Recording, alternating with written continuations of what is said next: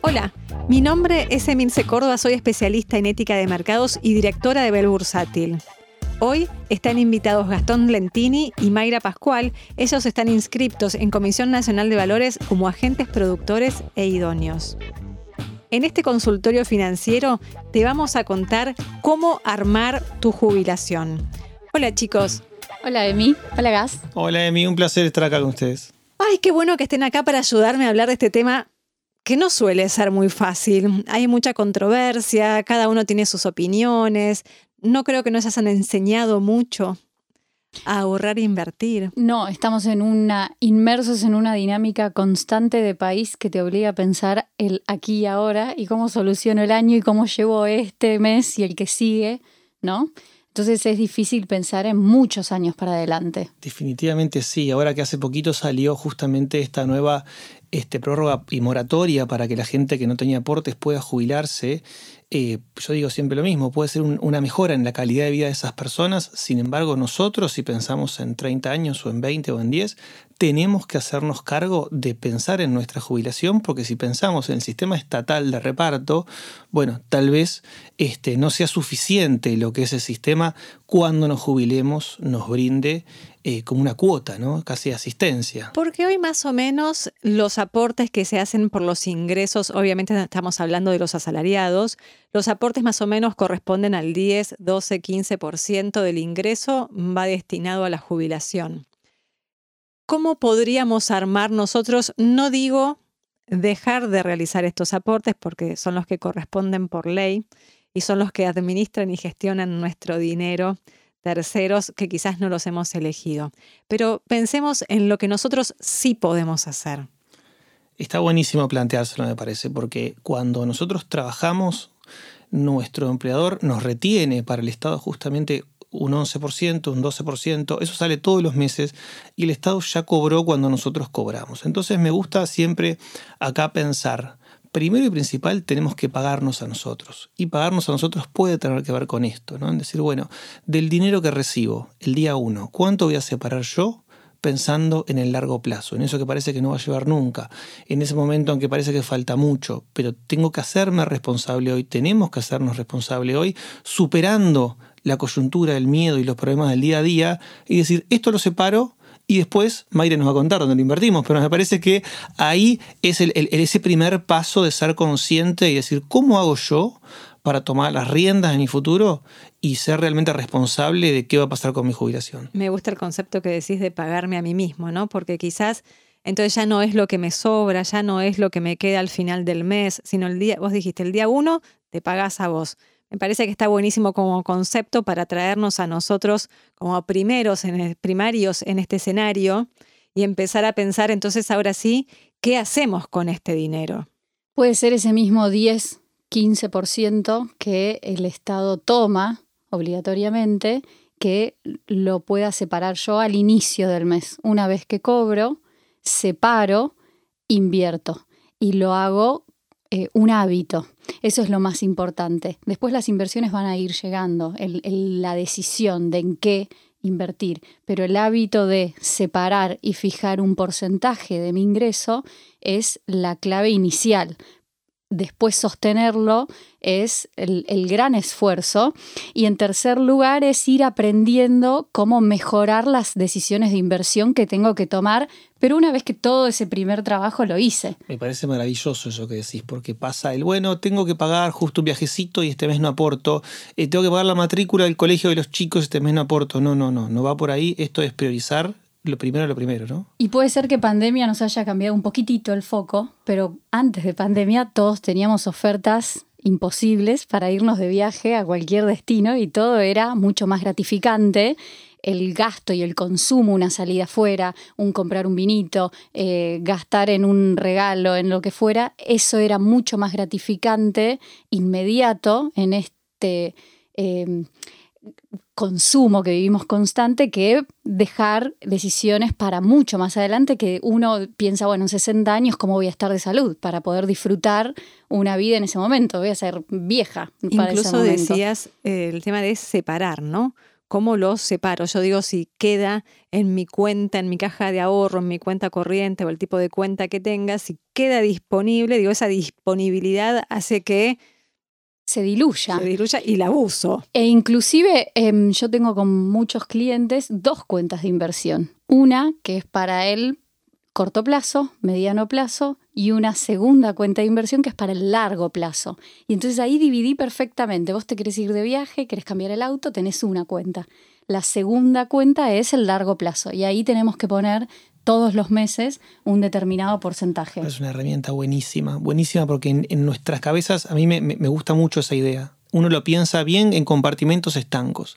Esta cuenta con esta plata es para cuando me jubile y punto. Y es como que no la tengo casi, casi, ¿no?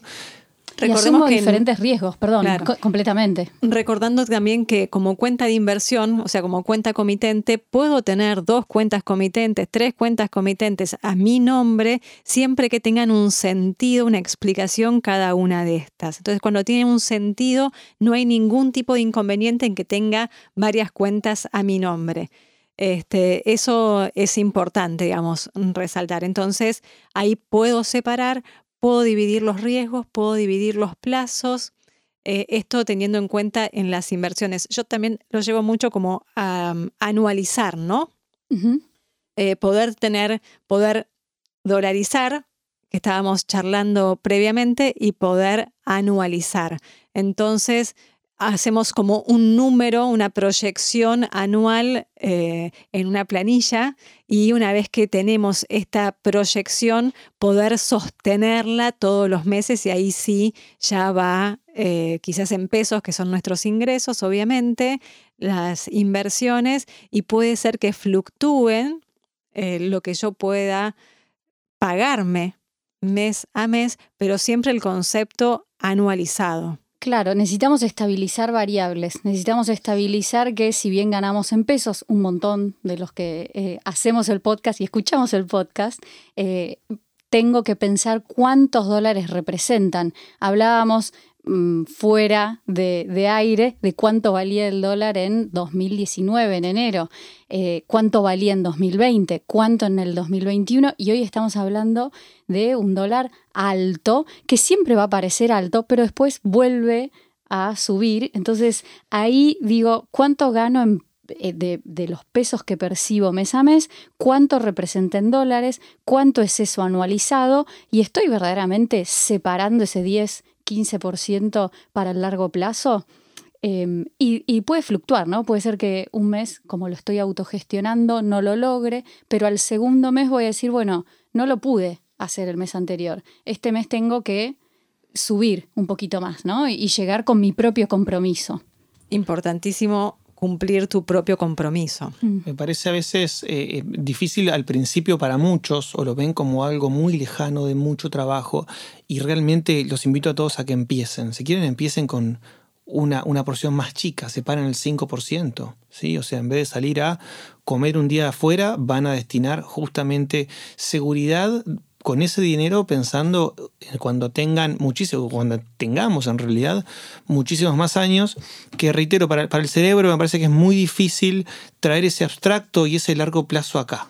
Entonces, el compromiso con nosotros definitivamente sí, definitivamente sí, y no podemos ya hacer este, esquivarle al bulto, porque es un elefante dentro de la habitación y esto pasa a nivel mundial, ¿no? No, es una crítica a ningún gobierno en particular. Las pirámides poblacionales empiezan a, cambiar su forma y hay menos personas trabajando, con lo cual hay menos aportes disponibles de parte del Estado, con los cuales, digamos, no, no, no tienen el ingreso para luego repartir. Entonces, eh, me parece que ahí tenemos que ser muy conscientes, mucho o poco va a depender de cada uno, pero todos tenemos que dar el primer paso para justamente que la jubilación sea un espacio de júbilo.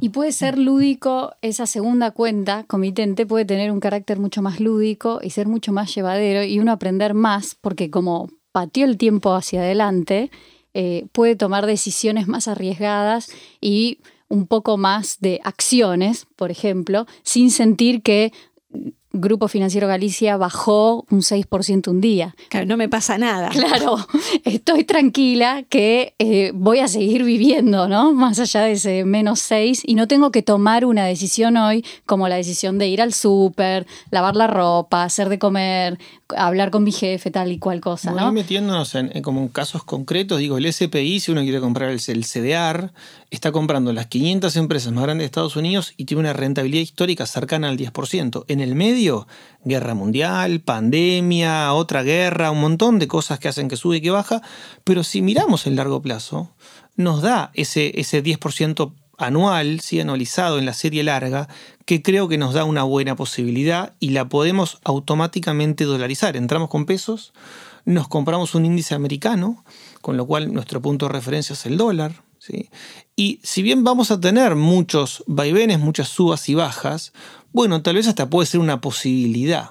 ¿No? de que justo cobré el aguinaldo y ha habido una baja fuerte y destino más del 10% si puedo ahorrar un poquito más a justamente eh, mi posición de largo plazo. Y siempre me parece también tener en cuenta en que en el caso de los que vos hablabas recién, Gastón, bueno, estarías cobrando dividendos, pero si tenés algún otro activo que paga renta o paga amortización, siempre reinvertirlo, digamos, va a ser la clave. Es la clave. es, lo, es lo que verdaderamente mueve y hace la magia en el proceso de invertir. Puede ser que al principio no lo note el inversor que recién arranca, porque quizás cuenta con un capital chico eh, que se va a ir formando, cuyo interés es pequeño también, pero cuando pasan, te diría, un año, dos, tres, se empieza a observar. Tengo clientes que, que lo han visto y eso ha sido muy gratificante. Pasar de un capital pequeño a otro un poco más grande, pero te da la fuerza y la motivación para seguir en ese camino. De otra forma no lo hubieran hecho. Si me permitís, me voy a, la autorreferencia. Ese momento me parece muy gratificante para todos los que estamos del otro lado del mostrador, al poder ayudar a la persona y ver que la persona logró eso que tal vez, no sé, o comprarse una casa o jubilarse o lograr eso que hace un tiempo no lo veía ni remotamente posible. Entonces ahí es donde eh, se atraviesan las emociones en este campo que parece tan, tan eh, carente de emociones. Parece frío, pero no lo es. Totalmente, acompañamos a las personas en, toda su vida y ahí me parece que tenemos muchos casos, de, por suerte, ¿no? Donde las personas logran con cierta disciplina, con cierto aprendizaje, por supuesto, con, con tiempo y esfuerzo, pero eso que en un momento crecieron que no lo iban a lograr. Bueno, entonces, ¿podremos resumir cuáles dijimos que van a ser los mejores pasos para poder lograr tener una jubilación a través de nuestras inversiones, en este caso, mercado de capitales. Separar al inicio del mes, ni bien cobro, separo un porcentaje que lo voy a chequear en el tiempo. Ese porcentaje debería ser el 10% de mi ingreso medido en dólares, porque yo voy a querer que mi ahorro y mis inversiones valgan en el futuro, ¿no? Si yo separo el 10 medido en pesos, me voy a quedar a mitad de camino. Entonces, separar, hacerlo constantemente, tener el hábito de separar todos los meses y después invertir. Sí, yo coincido con vos, coincido con vos. El, el pagarnos primero a nosotros es recontra importante. Es priorizar nosotros y nuestra vida. Si el miedo es no sé en qué invertir, será un miedo a atravesar luego.